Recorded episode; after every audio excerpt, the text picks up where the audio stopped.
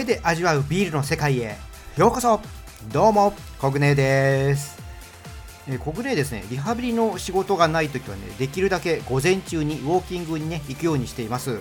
短いと5キロぐらい長いとね10キロくらい歩いています。これねもう1年ぐらい続けてるんですけども最近ですね歩くコースがマンネリ化してきてしまってます。ちょっとね飽きてきたんですよね。あのスタートとねゴールの位置変えるようにしてね工夫すればいいかなと思うんですけどもなんかね最近はねそういうのもね面倒な感じになってしまってます。まあ、コロナ禍なんであんまりね出かけるのもね気が引けるので、まあ、うまくねやる気を出す方法をね考えたいと思ってね今います、まあ、もっとね安心して出かけるようになったらねビアバーを目的地にね歩いていきたいんですけどね。皆さんはねマンネリ防ぐ方法どうやってますか？よかったら教えてください。はいじゃあねいつも通りね聞いてビールが飲みたくなるビールのことがねもっと知りたくなる話題をお伝えしていきたいと思いますので今回もね最後までお付き合いどうぞよろしくお願いします。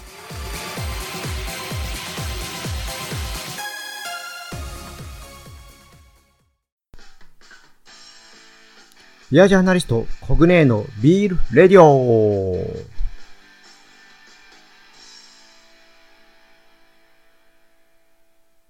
はい最初のコーナーはこちら。コグネの今日の一杯。このコーナーは最近飲んだビールで気になったビールを紹介していくものです。今回ご紹介するのは岩手県遠野ビールズモナホップ農家と醸造家が奏でるセッション IPA です。このビールねちょっとね珍しいんですよ。これ、ね、何が珍しいかっていうとビール自体はね特別変わったものではないんです。原料生産者の関係が珍しいです。実はこのビール東北でホップ栽培をしている農家さんのホップが使われています。その中にですねキリンビールと契約しているホップ農家さんと札幌ビールが契約しているホップ農家さんがいるんです。大手ねビールメーカーって契約しているね原料があるんですけども基本ねこれ外部にね販売したりとか外部で使ったりすることっていうのがねないんですよ。それどころかねこうライバルメーカーの原料を一緒に使うっていうことはねありえないんですね。そういう意味ではねすごくね前代未聞のビールなんです。ただねこれねビッグニュースなんですけどあんまり話題にならなかったんですよね。あのビール業界でもそうです。一般のニュースとしても。私自身もね発売してからね関係者の方に言われてね知ったくらいでした。まあねちょっとそんなちょっとね残念になってしまったビールなんですけどね。飲んだ感想をねお伝えしていきたいと思います。色はですねやや濁りのある、ね、暗めの金色でした。香りの方はですねグラスに顔を近づけていくとね甘いヨーグルトとかグレープフルーツを思わせるアロマがねすごくね華やかに立ってきました。そしてね味の方なんですけどもお口にね含んでいくと柔らかい苦みがねファーって広がっていきました。ね、その奥の方からね甘いフルーティーなねフレーバーがねほんのりと顔を出してくれました。余韻の方はですね短くって柑橘類のね甘い風味がね軽やかに鼻へ抜けていきました。これね初夏にぴったりなビールですね。最初にね苦みが来るんですけども後からね甘酸っぱい感じがね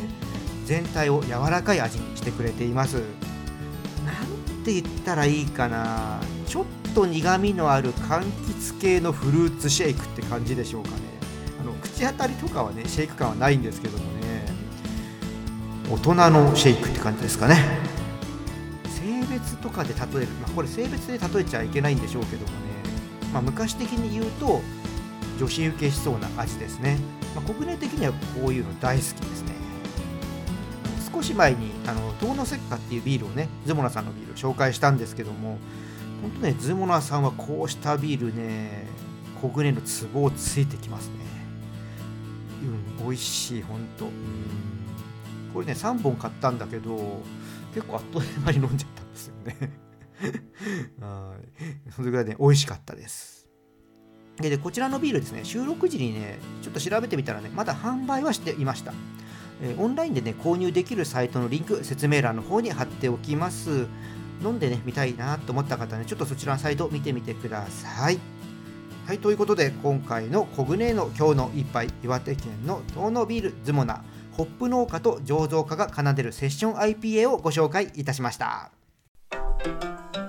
コグネのビールレディオ。さあここからはビールの部屋です。このコーナーではビールの雑学などをお話ししていくコーナーです。今回はウイスキーはビールの親戚？という話をねしてみようと思います。まあね、ご存知の方もね多いと思うんですけどもねビールもねウイスキーも麦芽を原料に使います。細かいところはね違う部分もあるんですけどもね大まかなね製造工程っていうのはね途中まで一緒なんです。そんなところからねビールとウイスキーは親戚のようなものなんてね表現する方もいます。ということでね今回はね、まあ、簡単になんですけどもねビールとウイスキーの作り方の説明をねしていこうと思います。まあ、ビールもねウイスキーも最初にねお湯の中に麦芽をね入れるんですけどもねこれ入れてこのね麦芽に含まれるでんぷんを糖に変える糖化というね作業を行います。これはね日本酒やワインない工程なんですね。これねなぜかっていうと日本酒に使うお米ですねあとワインに使うブドウっていうのは最初からね糖分があるんですよ。でもね麦芽にはね糖分がないんでこのでんぷんに熱を加えて糖に変えるっていうね作業が必要なんです。このね糖がないと酵母がね発酵作業をしてくれないんですね。この発酵作業してくれないとどういうことが起こらないかっていうとアルコールが発生しないんですね。だからお酒にならないんです。だからねこのね糖分っていうのはお酒作りのねすごく重要なものになるんです。でちょっとね話戻しますけどもね。でんぷんはですね麦芽の中にあるね酵素の働きによって糖に変えられます。このね糖化作業はいろんなやり方があるんですけどもねこれちょっと複雑な話になってしまうので今回は省略します。でこの糖化の次に行うのがろ過作業です。糖をね作るためにお会状になったものからね液体だけを取り出します。ろ過の方法はね麦芽の皮を利用してねろ過をしていきます。この時ね最初に出てきた液体を一番搾り麦汁って言います。そうキリンビールの一番搾りはねこの最初にできた麦汁だけでね作ったビールになります。ちなみにね一般的なね作り方としては麦汁はね2番搾り3番搾りぐらいまで、ね、使います。これはねろ過1回ではねお会状になったものからね十分にね栄養分が取れないからです。2回3回とねろ過して麦汁を取ることでねしっかり栄養分を取ることができます。ただねこれちょっとデメリットとしましてはねしっかりろ過をするねちょっと雑味とかねそういったねネガティブ要素もね入ってしまうことがあるんですねまあこれねどちらがいいか悪いかっていうことではなくってどんなビールを作るかでねろ過の回数っていうのは変わってきます一番搾りはね、もう贅沢な作りをしているビールなんですけども、だからといってね、他のビールの品質が低いっていうことではない。これだけはね、ちょっと皆さん知っておいてください。はい。でね、こうしたね、麦汁と呼ばれるね、甘い液体がね、完成するんですけども、ね、ビール工場の見学とかね、行ったことある方はね、この麦汁って飲んだことあるかもしれませんね。すごく甘い液体なんですよね。で、ここまでがですね、ビールとウイスキーを作る上で一緒の工程になります。ここからねビールとウイスキーは別々の道を歩んでいきます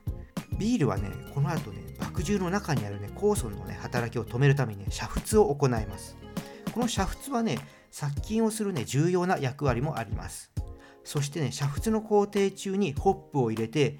苦味や香り付けをしていきます。ホップはね長く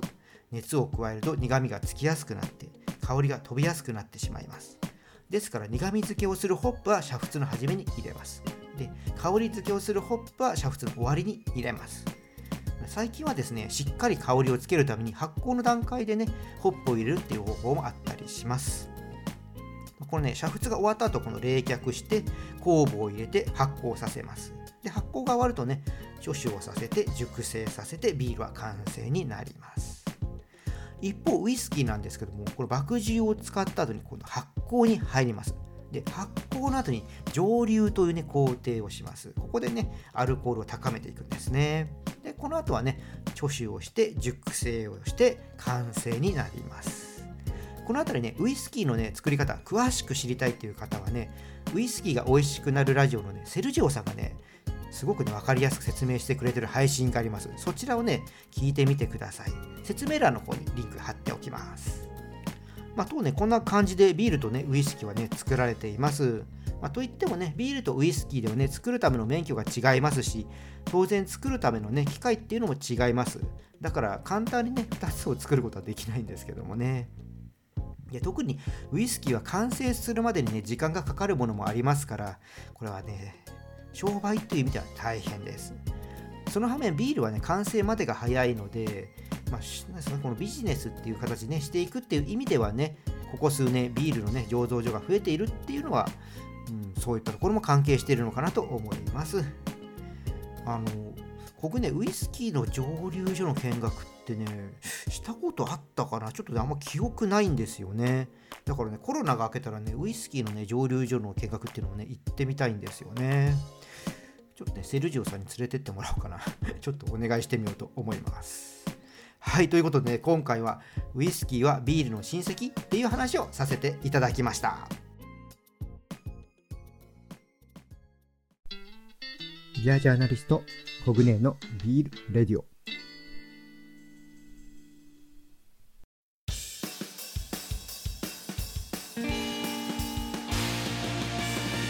ビアジャーナリストコグネのビールレディオ。今回はいかがだったでしょうか？お酒はねそれぞれで作り方が違いますのでね簡単にでも知っておくと面白いと思います。私自身もね他のお酒についてね決して詳しくないんでねこういう機会があるとね勉強になりますあの私もね運営で関わらせてもらってるサカラバの方ではねビール以外のお酒のこともね知ることができる場所になってます興味のある方はね、まあ、参加してください Discord というねアプリでやってますのでねそちらの方ちょっとダウンロードしていただいてね、ぜひ参加してください。あの招待の URL、コグネのプロフィールの方にあります。そちらからね、入っていただければと思います。こうね、飲んだお酒をね、投稿してもいいですし、質問してもいいですし、もちろんね、見てるだけでも OK です。ぜひね、皆さんのお酒ライフをね、豊かにするのに使ってください。はい、じゃあね、この辺りで配信締めさせていただきます。このチャンネルでは皆様からの感想や質問をお待ちしています。よろしければコメントやレターいただければと思います。またね、今日の配信が良かったらぜひ、いいねとフォローの方よろしくお願いします。はい皆さんお酒はね適量を守って健康的に飲みましょう。未成年の人は飲んじゃダメですよ。それでは次回の配信まで美味しいビールを飲んで楽しいビールライフをお過ごしください。コグネでした。